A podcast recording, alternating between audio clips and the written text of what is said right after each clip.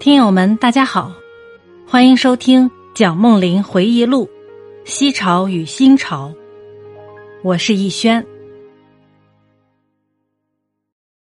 军阀之间的冲突正在这古都的附近间歇进行着。在这些时断时续的战事中，北京各城门有一次关闭，几达一星期之久。枪炮声通常在薄暮时开始。一直持续到第二天早晨。有一次，我们曾经跑到北京饭店的屋顶去眺望炮火，那真叫做隔岸观火。你可以欣赏夜空中交织的火网，但是绝无被火花灼伤的危险。炮弹拖着长长的火光在空中飞驰，像是千万条彩虹互相交织。隆隆的炮声震得屋顶摇摇晃晃。像是遭到轻微的地震。从早晨到清晨，炮火一直不断。我回家上床时，根本不能把耳朵贴着枕头睡，因为这样炮声显得特别响亮。因此，我只能仰天躺着睡，让耳朵朝着天花板，同时注意到电灯罩子在微微摇晃，玻璃窗也嘎嘎作响。我有一只德国种的狼犬，名叫狼儿，它被炮声吵得无法再在地板上安睡，一直哼个不停。它的耳朵一贴到地板，它就惊跳起来，哼唧几声之后，它冲到房门外，拼命的在门上抓。它一定以为怪声是我卧室的地板下面发出来的。第二天早晨，我骂他一顿，说他前一晚不该那么捣乱。他似乎自知理屈，用两只眼睛怯生生的望着我。早餐时，我到处找不到狼儿，从此再不见他的踪影。大概他跑去想找块安静地，夜里不会有恶作剧的魔鬼在地下大敲大擂，好让他安安稳稳的睡觉。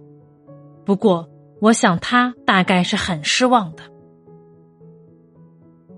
有一天，我和一位朋友在围城中沿着顺城门大街散步，老百姓还是照常操作，毫无紧张的样子。拉黄包车的和坐黄包车的也与平常毫无异样。我们从西单牌楼转到西长安街，然后又转到中央公园。皇宫前午门桥楼上的黄色琉璃瓦。在夕阳下映着澄碧的秋空，闪闪发光。我们在一棵古柏的浓荫下选了一个地方坐下。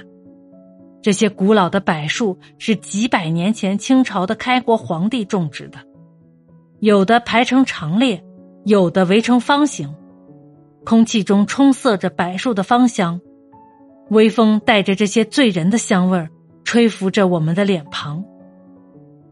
我们围坐在桌子旁。静听着邻座酒客的议论，大家都在议论战事，猜测着谁会胜利，谁将入据北京，谁胜谁败，大家好像都不在乎，操心又能怎么样？北京已经见证过不少的故事，饱经沧桑之北京，还是依然故我。沉默的午门桥楼就是最好的见证。城门都关了，不知道我们能不能叫个鱼吃吃。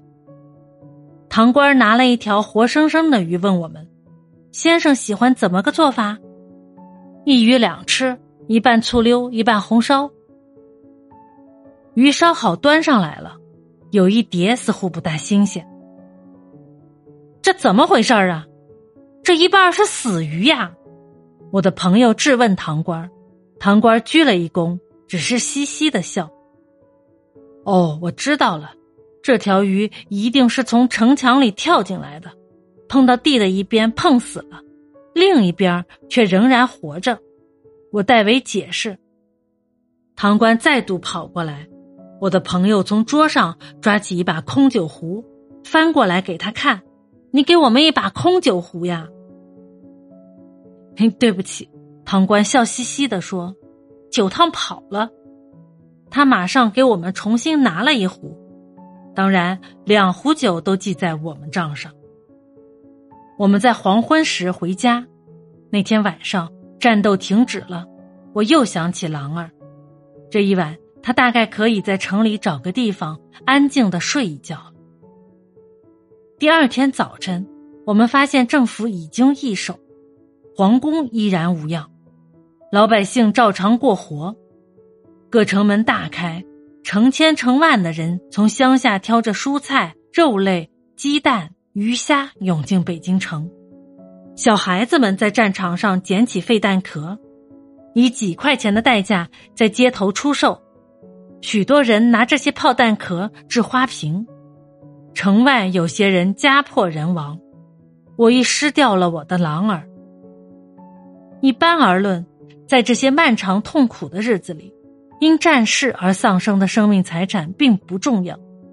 使中国陷于瘫痪而成为邻邦侵略之一的，实为人心之动荡，交通之破坏。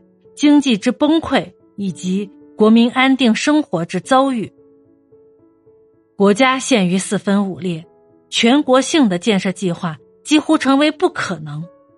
中国当务之急就是统一。